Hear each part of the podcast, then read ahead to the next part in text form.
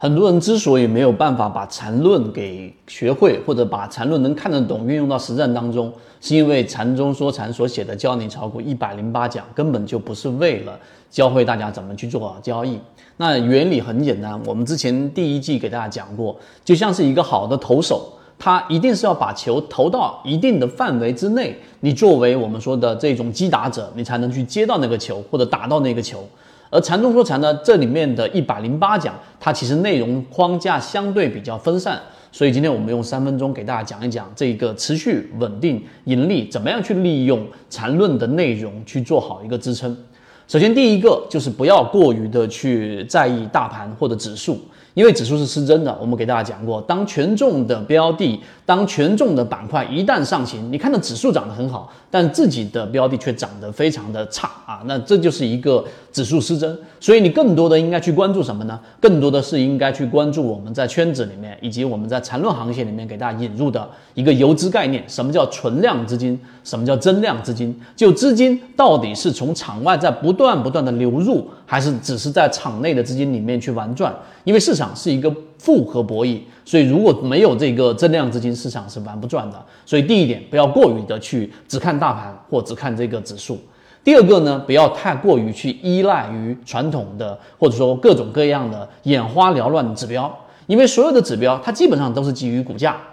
和成交量。那如果你压根不了解我们所说的这些信号的背后的原理是什么，实际上你用再多的指标，它都只。圈子从二零一六年到现在都分享模型，一方面是自己记录自己的交易系统，另外一方面可以帮助大家建立完整的交易系统。系统进化模型可以一步关注泽西船长公众平台，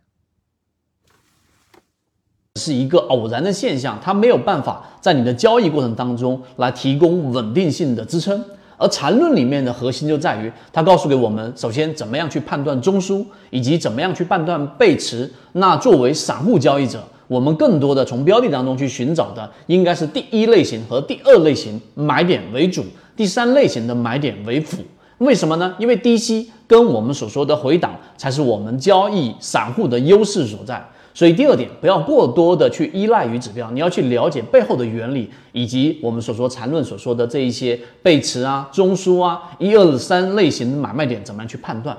第三点呢，就是不要过多的去关注或只看行业的板块的这一个上涨或者下跌，因为这个时候你要问的下一个或者说更早的一个问题是，到底这个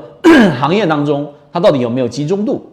如果本身大部分的标的的上涨，都是属于局部性的，并且在行业这个角度上，它没有集中度，你就压根不用去了解这一点。那我们需要看什么呢？我们更多的是要看标的的修复性，例如我们所说的超跌修复，例如我们所说的涨停复制等等。所以这几点你看完之后，你就能很清晰的知道，作为缠论航线一百零八讲，我们给大家整理成啊，就像刚才所说的，如果那个原来的原著一百零八讲，它是一个胡乱丢球的投手。作为普通交易者，我根本没有办法去接住这个球。那么，我们的缠论当中的这一个内容十八讲，就是把它的整个梳理框架给大家罗列出来。最终的目的是为了什么？就是为了把它纳入到实战当中。最终的目的就是让大部分的交易者可以在交易过程当中，一能够清晰的识别这个标的到底属于什么走势；第二个，能够肉眼的识别出中枢。第三个，我能判断什么是背驰，以及是通过肉眼直接识别出来的，